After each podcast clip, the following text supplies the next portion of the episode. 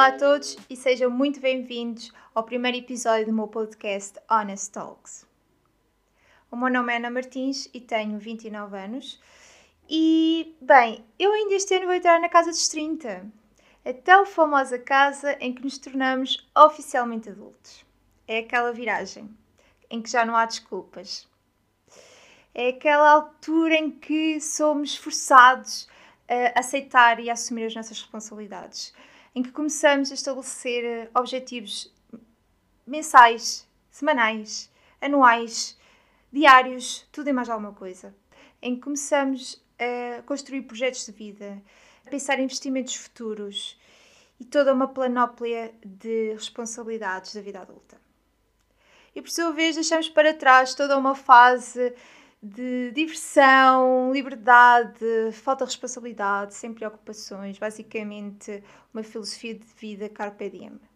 Mas pronto, temos só que aceitar, porque são as chamadas dores do crescimento. Para quem não sabe, eh, eu sou de Aveiro. Aveiro é uma cidade que se situa no litoral norte de Portugal. E hum, eu nem sempre vivi em Aveiro. Eu estudei em Coimbra, em Lisboa. Mas depois, pela força da natureza, e também do amor, vamos admitir, acabei por regressar a Aveiro. Ora, porquê criar um podcast? Bem, isto não foi uma ideia milagrosa que me caiu do céu. Isto tem tudo um contexto e é esse contexto que eu quero partilhar com vocês. Isto tem tudo um propósito e tem principalmente uma estratégia que eu desenvolvi durante alguns meses para a criação deste podcast e também de todo o projeto digital em que eu decidi envolver-me. First things first. Vocês conhecem aquela sensação de que algo esteve sempre debaixo do vosso nariz, algo esteve sempre lá e que vocês nunca viram, ou nunca quiseram ver, ou ignoraram, ou pensaram que isso não vale nada, tipo, deixa para lá. Pois, isso acabou de me acontecer e eu desvalorizei, uh, decidi não ver o que estava mesmo à minha frente e hum, só aos 29 anos é que eu consegui compreender qual o propósito da minha vida, principalmente a nível profissional, mas claro que isto pessoal e profissional para mim está tudo ligado. Se não estiveres bem a nível profissional, epá, não consegues estar bem a nível pessoal, pelo menos para mim. E então eu descobri basicamente para o meu futuro. eu basicamente descobri a roda. Eu lembro-me que no, meu, no secundário eu sempre tive muita queda e sempre gostei muito de fazer eh, as apresentações trabalhos de grupo, fazer os PowerPoints, os PDFs, escolher as imagens, as cores, ehm, a posição do texto, o tipo de letra, pronto, sempre tive muito essa noção estética de, de apresentação. E antes de ir para a licenciatura, antes de entrar eh, na universidade, eh, a minha mãe decidiu-me levar àquelas consultas de orientação vocacional. E o engraçado é que eu nessa altura tinha tipo umas talas como aos burros. E eu meti na cabeça que eu queria seguir farmácia. Eu queria ser farmacêutica. Porque eu conhecia pessoas da área da farmácia e eu achava aquilo o máximo. Eu não percebia nada. Eu não percebia como é que aquilo funcionava, eu não percebia nada. Eu só queria ser farmacêutica. Pois bem, eu fiz os testes de orientação vocacional e tive a excelente ideia de os forjar. Claro que o resultado deu ciências farmacêuticas. Mas a psicóloga topou uh, essa minha atitude a milhas e disse: Ana, uh, vamos fazer um novo teste e, por favor, desta vez, se autêntica. Eu disse: Ok, eu posso fazer, tenho tempo, na boa, mas é assim, isto vai dar farmácia. Eu fiz. E qual não é o meu espanto que o resultado do teste dá uma área exatamente oposta às ciências exatas. O meu resultado foi que a minha vocação era para a área das artes, vejam só. Das artes. A área mais abstrata e subjetiva. Vejam só como, com 18 anos, nós pensamos que sabemos tudo, que conhecemos o mundo e afinal não conhecemos puto. A sério, eu levei mesmo uma votadona. Porque eu fiquei assim, lol. Então eu queria ir para as ciências exatas e afinal a minha vocação é para as ciências abstratas. Como assim? E pronto. Eu lembro que na altura os resultados que eu tive mais elevados foi os resultados do conceito estético, eh, do conceito abstrato, da criatividade, ehm, das cores, da imagem, fotografia, ehm, criação de conteúdos à volta disso. Tenho essa, essa vaga ideia. Mas como eu tinha tirado eh, no secundário o curso de Socioeconómicas, eu pensei, vou para gestão. Gestão é uma área super aberta, é uma área que não me comprometo e, epá, se vi que aquilo não dá para mim, tenho sempre opções para onde fugir. E fui. Fui para Coimbra, os, os quatro anos de loucura, mas consegui acabar o curso. E hum, durante o meu percurso em Coimbra, eu comecei a ganhar um especial interesse pela área do marketing. Uh, epá, eu achava fantástico como é que, uh, através de algumas técnicas de conhecer o comportamento do consumidor, nós conseguíamos levar as pessoas a comprar. Eu achava isso fantástico. E cada vez queria saber mais. Então, quando acabei a licenciatura, decidi tirar mestrado em marketing. E fui rumo a Lisboa. Eu adorei estudar em Lisboa. Lisboa é um mundo. É um, é um sonho para mim, porque eu saí da terrinha, não é? Cheguei, já tinha estado em Coimbra, que já é um bocadinho mente mais aberta, mas cheguei a Lisboa e foi tudo uau! Eu adorava aquilo.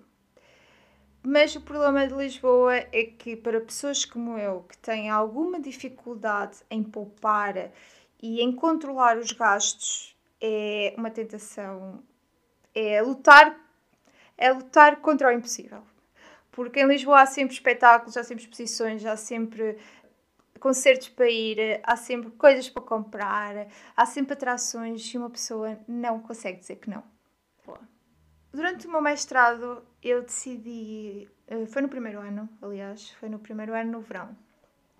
Eu decidi fazer um voluntariado através da ISEC, que é uma organização uh, entre faculdades que promovem estas, uh, estas opções de, de voluntariado. E um, decidi ir totalmente sozinha para a Ásia. Já era uma coisa que eu queria há muito tempo e tinha feito algumas poupanças uh, e peguei nesse dinheiro e vamos para a Ásia. Eu fui, estive cerca de quase três meses a viajar pela Ásia e tive quase um mês, se não foi mesmo um mês, a fazer voluntariado na Indonésia. Eu fui professora de inglês para crianças entre o primeiro e o quinto, sexto ano, penso eu, e ensinei as coisas básicas, as cores, os números, o abecedário, as formas de comunicação mais elementares, e foi isso. E para além disso, também estive envolvida num projeto social, uh, também lá na, na, Indonésia, perto de Jakarta, da capital, e foi o projeto que mais me marcou e que eu mais gostei de estar envolvida. Basicamente, nós tivemos uma ação social num bairro, viviam pessoas e principalmente crianças sem condições de vida, ou seja, basicamente no lixo e eram crianças que não tinham acesso a condições básicas de higiene, à escola, pronto, às coisas normais de uma criança. Basicamente viviam na pobreza e algumas até tinham histórias de vida que epá, são mesmo chocantes. Algumas histórias que eu ouvi arrepiaram-me, sinceramente. E então, o que os voluntários tentavam fazer para colmatar estas falhas, não é? era criar uma, uma espécie de uma sala um, nesses bairros e todas as semanas ia lá alguém ensinar como é que se lava os dentes, ensinar as cores, os números, uh, pá, acima de tudo dar atenção e amor àquelas crianças que era o que elas mais necessitavam. E um, a minha interação nesse projeto foi através de um, criar uma angariação de fundos para reconstruir essa salinha e dar mais vida e cor, uh, ou seja, criar um espaço acolhedor e que as crianças se sentissem bem e que também um, ehm, se tornasse basicamente num escape uh, ao dia a dia. E epá, foi um projeto que eu adorei e um, aquelas crianças, sério, ficaram. Eu hoje, se pensar, ainda, ainda arrepio-me, porque foi mesmo uma coisa brutal. Pronto, e a par disso, aproveitei para conhecer outros países, culturas, pessoas, foi tipo o melhor verão de sempre. Acho que o voluntariado é algo que nos acrescenta a nível emocional, pessoal e social muito e dá-nos uma visão da realidade completamente oposta e eu sou muito agradecida por isso e sinceramente se pudesse ter outra experiência eu teria. E foi graças a essa viagem que eu descobri o meu bichinho por viajar.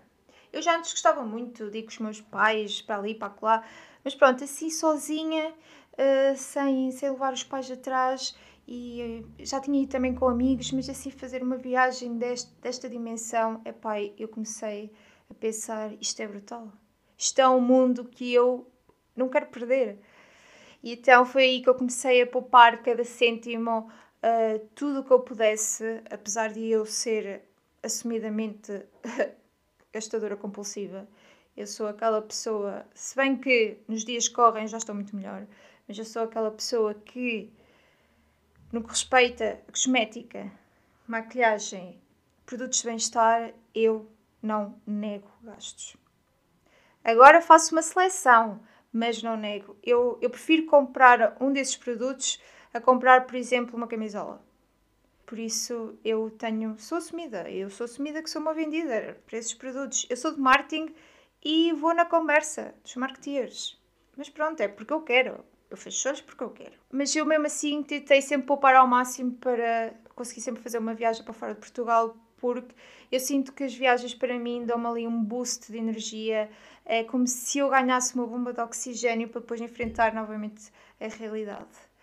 E a par disso, eu sempre tive muita admiração por aquela malta que é os chamados nómadas digitais. Eu sempre admirei eh, as pessoas que conseguiam estar a trabalhar remotamente e em qualquer parte do mundo e conseguiam aproveitar a vida e ao mesmo tempo ganhar dinheiro. Eu achava isso fantástico, mas na altura era ainda uma coisa que só algumas pessoas é que conseguiam atingir. Mas pronto, eu sempre fiquei assim com essa ideia. Uh, depois, quando terminei o mestrado, ah, e o engraçado é que eu fiz a minha tese de mestrado na área da cosmética. Ah, pois é. Eu fiz, eu fui um bocadinho mais audaz e hum, evolui um bocadinho nessa área e fiz uh, na área do comportamento do consumidor masculino de cosmética. Uh, eu lembro que na altura essa área estava a começar a despertar, ainda era uma área muito recente e lembro que tive muitas dificuldades em fazer a revisão de literatura, mas eu hoje leio aquilo e fico tipo, uau, está mesmo bom, eu escrevi isto, é que isto está mesmo bom. Fico assim mesmo toda orgulhosa. Mas pronto. E depois, quando vim de Lisboa, eh, tive que sair de Lisboa, porque assim, Lisboa é muito fixe, mas a qualidade de vida é muito elevada e aquilo que vos prometem na faculdade, que é vocês vão sair da faculdade para um emprego top e vão ganhar um salário top, é mentira. Uh, Fazem-nos uma lavagem ao cérebro na faculdade e depois, quando entramos no mundo de trabalho, epá, aquilo não tem nada a ver. Caímos ali de paraquedas, mesmo verdinhos.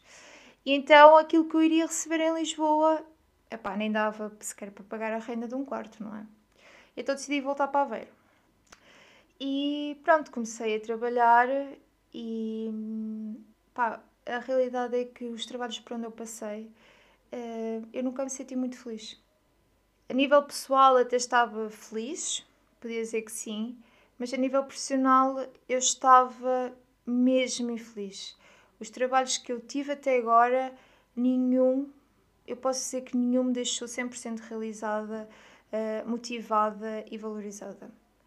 Uh, não sei se o problema é de, de Aveiro, porque aqui em Aveiro, como tenho percebido, aqui ainda há uma mentalidade muito tradicional em relação ao marketing. O marketing ainda é uma coisa vista como área das festas, dos eventos e muitas vezes não necessária. Mas infelizmente as pessoas não se apercebem que o marketing é fundamental nos dias que correm. O futuro é digital. É impossível negar-nos tal coisa. E o marketing, especialmente o marketing digital, que é onde eu sou expert, não sei se sabem, mas depois de eu ter terminado o mestrado em marketing, tirei uma pós-graduação em marketing digital, porque é uma área que eu sou completamente apanhada. Eu gosto imenso. Tudo o que seja tecnologia, coisas digitais, eu adoro. E a malta cá em percebe que o digital é o futuro. E então, eu sempre me senti muito desvalorizada. uh, e muito desmotivada porque eu tentava inovar, eu tentava evoluir, eu tentava caminhar uh, ao mesmo tempo que a tendência e não me deixava. E epá, isso começou-me a revoltar imenso porque eu tentava dizer às pessoas que epá, o digital é fundamental, porque o digital é a forma mais eficaz, mais rápida e direcionada de chegarmos aos consumidores, de chegarmos a potenciais clientes. É que não há por onde enganar. E as pessoas não conseguiam ver, epá, não conseguiam ver isso. E hum, eu sempre me sentia assim muito desvalorizada e comecei a entrar num ciclo, numa espiral de desvalorização, de negação, de me sentir mal, de, de não querer trabalhar, de estar no sítio errado à hora errada, pensar que não pertencia, que não era aqui que eu deveria estar, que não pertencia a este lugar. E comecei a entrar numa crise de ansiedade. De que eu agora, ultimamente, no trabalho onde eu estava, eu já ia a chorar para o trabalho e já vinha a chorar para o trabalho. Houve uma altura em que estive mais ou menos bem, que foi na altura da pandemia, em que o abençoado teletrabalho chegou a Portugal, apesar de haver muita resistência aqui, que eu senti que houve muita resistência de muitas pessoas, eu consegui começar a trabalhar a partir de casa. E eu lembro que nessa altura, pá, apesar do confinamento e tudo mais, eu tinha qualidade de vida. Porque eu tinha flexibilidade de horário, assim, o trabalho aparecia feito. Se o trabalho era para entregar naquela data, àquela hora, ele estava feito. Mas não tinha aquela restrição 9 to 5, percebem? Eu fazia o meu horário, eu tinha tempo na hora do almoço de ir ler um livro se quisesse, de ver um episódio da minha série, para uma máquina de roupa a lavar. Uh, se eu não quisesse trabalhar até às seis, epá, depois de jantar eu recuperava. Mas tinha essa flexibilidade, eu sentia que tinha qualidade de vida. Conseguia, por exemplo, ir para a casa da minha avó fazer-lhe companhia e estar ao mesmo tempo a trabalhar. E, epá, esta situação do teletrabalho e aquele conceito que eu já tinha falado mais atrás do nómada digital começou a fazer sentido na minha cabeça. E eu comecei a pensar, epá, se calhar isto realmente é o melhor para mim. E não é assim tão inatingível. É uma coisa que, uma realidade próxima de mim. Pois, mas entretanto o teletrabalho deixou de ser obrigatório, passou só a ser recomendável. E o que é que as empresas fizeram? Bota tudo para o escritório. E lá começou aquela rotina do dia a dia de fazer aquele caminho casa-trabalho, trabalho-casa, aquelas conversas de corredor fantásticas, não é? aquele ambiente de escritório, epá, eu cada vez comecei a sentir-me que não pertencia ali e que tinha um mindset completamente diferente e que as coisas para que eu tinha estudado, para que eu tinha trabalhado, as coisas que eu acreditava, estavam a entrar em choque com outras visões. E foi aí que então a minha crise de ansiedade atingiu o pico. Eh, eu chorava, eu estava completamente a leste do mundo Uh, imaginem, eu chegava à casa, estava-me no sofá e ficava tipo, a olhar para nada. Ia dormir e era assim a minha vida, basicamente. Mas pronto, depois se quiserem eu posso falar sobre esta crise de ansiedade que eu tive e que ainda hoje, infelizmente, estou a controlar e estou a ser acompanhada através de fármacos. Mas pronto, depois posso falar num episódio mais tarde sobre isto, com mais profundidade porque acho que também é um assunto que não deve ser desvalorizado, acho que é um assunto que deve ser falado, eh, porque muita gente pensa, ah, a ansiedade é uma cena banal. Não, não é. A ansiedade é uma cena séria e que efetivamente precisa ser falada, é uma realidade e que as pessoas devem pedir ajuda, não devem desvalorizar, porque eu desvalorizei até certo ponto e depois cheguei ao ponto em que tive que pedir ajuda médica. Já não consegui ir só por mim, ou por exemplo com ajuda psicológica, combater aqui isto. Mas pronto, comecei a ter as crises de ansiedade e decidi epá, deixar o trabalho. Deixar o trabalho e começar a cuidar de mim. Começar a importar-me comigo, porque era uma coisa que. Isto basicamente isto é uma bola de neve. Nós começamos a estar mal com uma coisa e logo a seguir começa tudo a estar mal na nossa vida, até nós. Começamos a desvalorizar tudo. É uma coisa impressionante. Como é que uma coisinha às vezes consegue disputar uma, uma cena gigante? Mas foi isso que me aconteceu, efetivamente. E hum, tive muitos dias em casa em que eu lembro que não queria sair. E portanto isso levou-me a forçar-me a fazer uma autorreflexão, uma introspeção mesmo profunda. Mas antes disso eu quero dizer que eu acho que o primeiro passo para nós mudarmos a nossa vida é reconhecermos que algo está mal. É reconhecermos que temos que dizer para, fazer um break se necessário e hum, reconhecermos que algo está mal efetivamente. E sinceramente eu acho que eu estava tão em baixo, mas consegui ganhar forças para dizer: epá, não, tipo, não me deixes afundar mais, basta, se estás mal, muda-te. Basicamente foi isso que eu fiz. E acho que a malta que tem a coragem para fazer isso, é pá, parabéns, porque é uma cena difícil, custa, custa assumirmos que não estamos bem, custa aceitarmos que não estamos bem, mas é uma coisa essencial para conseguirmos evoluir e mudar. E acho que isso é a base para que tenhamos um shift na nossa vida, não é? E pronto, então foi a partir daí em que eu disse: pá, não, isto não pode continuar assim, e decidi fazer uma grande autorreflexão. Coloquei tudo na mesa, desde as minhas crenças, os meus valores, a minha filosofia de vida, quem sou, o que é que quero, o que é que eu não quero, o que é que eu gosto, o que é que eu não gosto, o que é que eu valorizo, o que é que eu quero para o futuro, onde é que eu me vejo daqui a 5, 10, 15, 20 anos. Comecei a pôr pá, tudo na mesa e comecei a escrever. E hum, até cheguei ao ponto em que fiz um visual board e digo-vos, eu tinha algumas dúvidas sobre isso, mas é uma coisa que ajuda muito a nós pormos a imagem, o nosso conceito, basicamente, aquilo é que acreditamos. E esse visual board abriu muito a mente. E a conclusão engraçada que eu cheguei, depois de ter feito esse visual board, é que aquele sentido estético, aquela preocupação com skincare, bem-estar, viver a vida, lifestyle, epá, imagem, de criação de conteúdo, epá, sempre teve lá. E digo-vos, depois comecei a construir uma opinião crítica sobre o trabalho que eu tinha feito e eu disse para mim, bolas, isto esteve sempre lá e eu nunca quis ver. Isto tocou-me aqui no ombro e eu ignorei. Foi preciso chegar aos 29 anos para saber o que é que eu queria da vida, o que é que eu valorizo efetivamente na vida e o que é que eu quero fazer da minha vida. Foi preciso chegar aos 29 anos. Eu fiquei tipo fascinada. Então a partir daí eu comecei a pensar, começou, o puzzle começou-se a, a, formar todo, as peças começaram-se a juntar todas. Eu não foi bem do dia para a noite, mas após ter começado a partir pedra, eu comecei a construir o puzzle assim numa velocidade. Epá, estava tudo a fazer sentido. Então eu comecei a pensar assim: bem, se para quem eu trabalhei, se para quem eu tive a transmitir os meus insights, o meu valor, porque eu tenho valor, aliás, todos nós temos valor de uma forma ou de outra, temos valor e temos que o assumir. E eu comecei a pegar nisso e pá, se os outros não me valorizam, se os outros não querem saber daquilo que eu tenho para dizer, daquilo que eu tenho para dar, do meu conhecimento, Ainda para mais, se eu sou expert no digital, por que eu não vou usar isso comigo? Por que que eu não sou o meu próprio projeto? Hã? E a ideia começou assim. Eu só pensava nisto e eu assim, eu tenho que começar um projeto no digital. Eu sempre fui fascinada pelos Instagrams, pelos Facebooks da vida. Eu adoro fotografia, eu ando sempre com o telemóvel na mão, qualquer coisa eu tiro uma fotografia ou faço um vídeo. Epá, eu tenho que aprofundar qual o meu conceito e construir um projeto à volta disto, porque eu sei que sou capaz. E eu acredito em mim.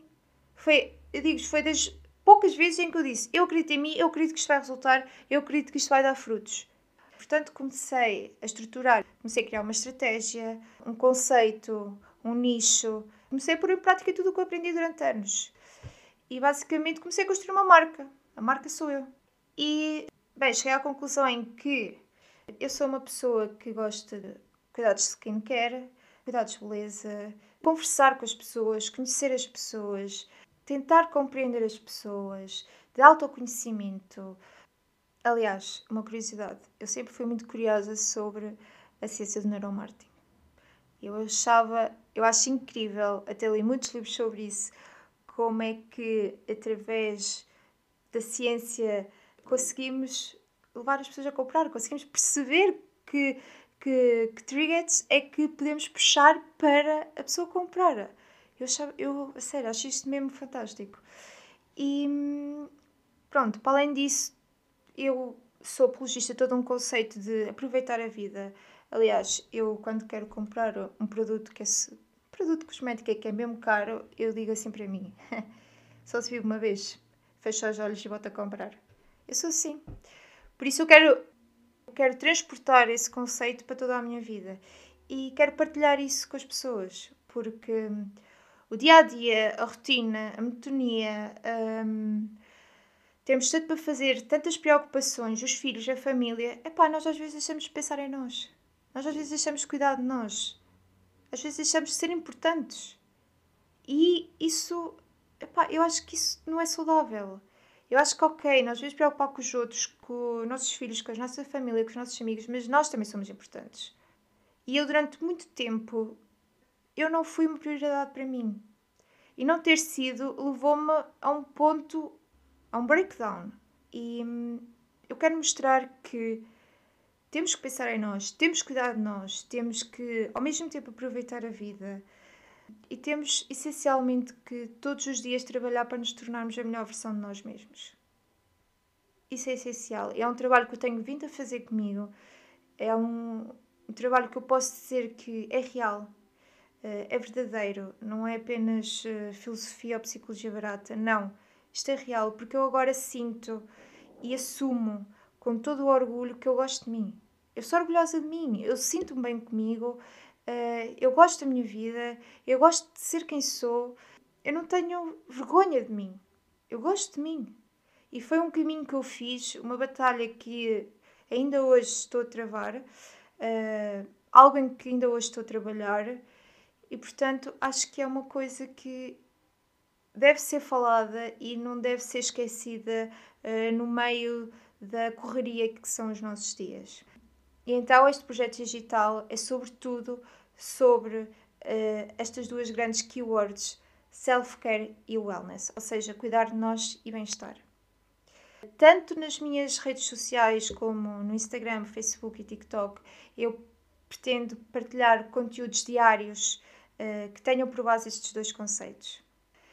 E o podcast é algo que eu sempre quis. Aliás, os podcasts nestes últimos meses foram foi algo que me fez muita companhia e que me, que me ajudou muito a sair da realidade e às vezes até parar para pensar e refletir. Porque a música, cheguei a um ponto que a música já não dava. A música era tipo um escape, uma evasão. E os podcasts eram algo real que que me batiam, que batiam na minha porta e diziam: epá, acorda. Tipo, pensa sobre as coisas, ok? Não era tipo um consumo passivo, era um consumo ativo. E eu sempre fiquei com o bichinho, epá, eu gostava de criar um podcast. E digo-vos, inventei 1500 desculpas. Aliás, comecei a minha página de Instagram, a página Facebook e TikTok e andei a adiar, a adiar, a adiar e depois disse, pá, não basta. Eu tenho que gravar o podcast, é agora ou nunca. Eu não vou deixar este projeto que eu tive medos a trabalhar a meio por causa de desculpas. Pronto. E aqui estou eu. Força de vontade, consistência e consistência são as regras e as chaves para o sucesso. Cada vez tenho mais consciência disso.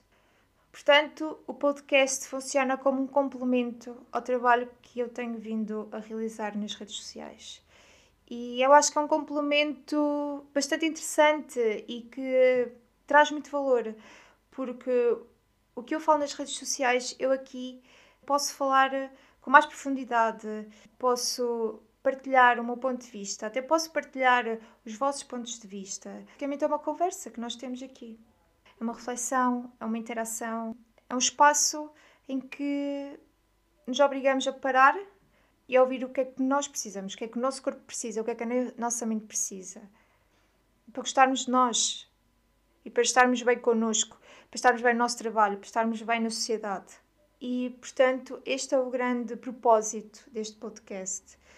E por isso, tanto o trabalho que eu tenho estado a desenvolver nas redes sociais, como aqui o podcast, se torna numa voz reconhecida, ativa, real e principalmente honesta este meu projeto pretende ser, acima de tudo, uma inspiração, uma motivação e uma influência para que vocês arranjem espaço na vossa vida para pensar em vocês e para cuidar de vocês, acima de tudo, porque hum, se não cuidarmos de nós, quem cuidará, não é? E aqui o objetivo é falarmos de tudo que tem por base esses conceitos, como, por exemplo, algumas dicas que eu posso partilhar com vocês, rotinas, inspirações, uh, falar de alguns assuntos mais de forma mais séria, falar de alguns assuntos de forma mais profunda, uh, sem máscaras, sem rodeios, sem tabus, sem preconceitos. Ter um espaço que não é só meu, mas também é vosso, ok? Por hoje é tudo.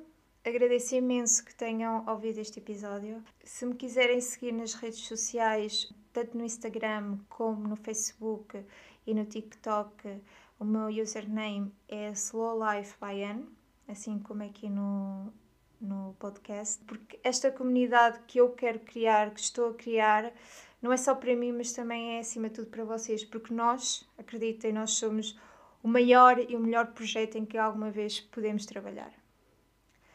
E pronto, assim me despeço. Mais uma vez, muito obrigada por me terem ouvido. Muitos beijinhos e não se esqueçam, be kind to yourself.